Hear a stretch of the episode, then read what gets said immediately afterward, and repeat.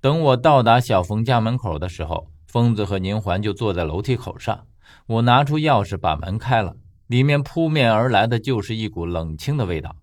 虽然小峰是单身一人，但他爱干净，所以即便一个人住公寓，里面也丝毫没有邋遢的味道，反而里面一切收拾得井井有条。当然，重点是里面的确没人。疯子和我说了大致的经过，他说今天宁环来找小峰，敲了半天门都没开，这才打电话给疯子。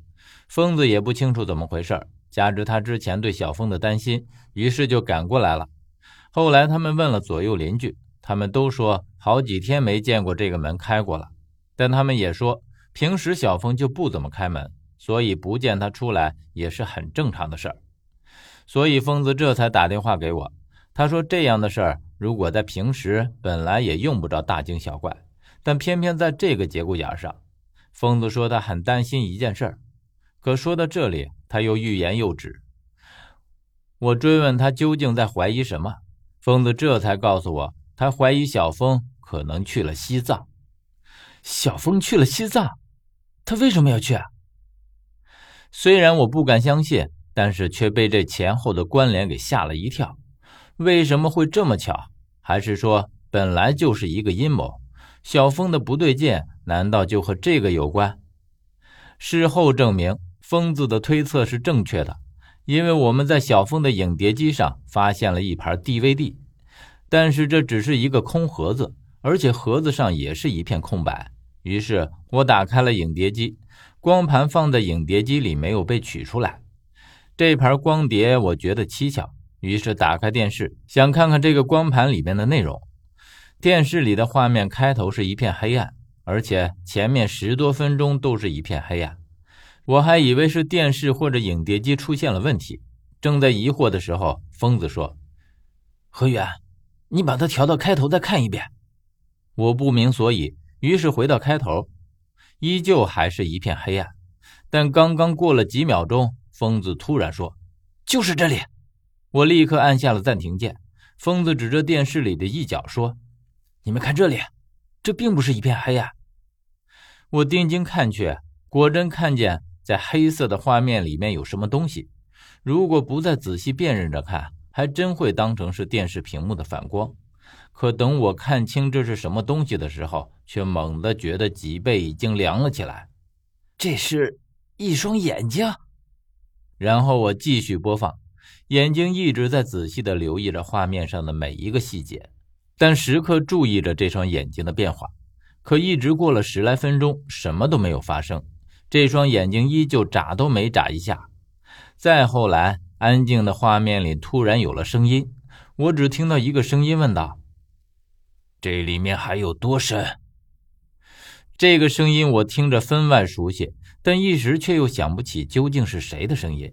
于是我又倒回去重新听了一遍，还是一如既往的熟悉，但就是想不起来这是谁的声音。这种感觉让我觉得莫名的烦躁。明明觉得似乎有一些头绪，但硬是什么也想不起来。而之后就再也没有了半点声音，并没有任何人回答他。于是画面又变成了这样一幅安静的画面，上面的一双眼睛自始至终都这样呈现在屏幕上。就像是一双监视着我们的眼睛。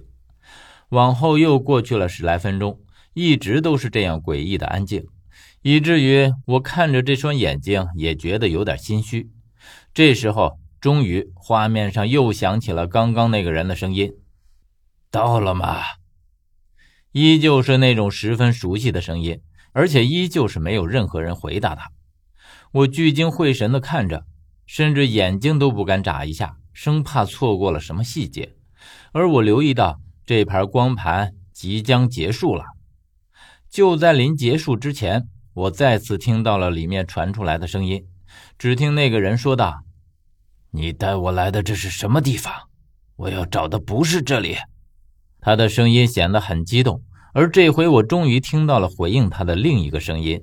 他只说了四个字：“就是这里。”然后。光盘里的内容到此结束，我于是再次跳到最后的对话里，再次听了一遍他们之间的谈话。后面这个声音虽然低沉，但却是一个十分陌生的声音。也就是说，这是一个我根本不认识的人。但为什么我会觉得之前的那个声音熟悉，可却丝毫也想不起来是谁呢？这盘光盘让屋子里的气氛顿时压抑了下来。疯子率先打破沉默：“难道小峰就是看了这盘光盘才失踪的？”我不敢太确定，但从光盘的诡异程度上来看，多半这是主要原因。于是我们又在屋子里转了转，看还能不能找到有用的信息。接着，我在小峰的抽屉里同样发现了一份快递，而且当我看到上面的名字的时候，着实吓了一跳。上面的署名是海尔藏，他也寄了一份同样的快递给小峰。于是我打开快递，里面只有一张照片，我看见上面正是那个躺在巨石上的活尸的正面照，而且仅此一张，没有彩绘，也没有在左右侧面的照片。我说：“小峰一定是去了西藏，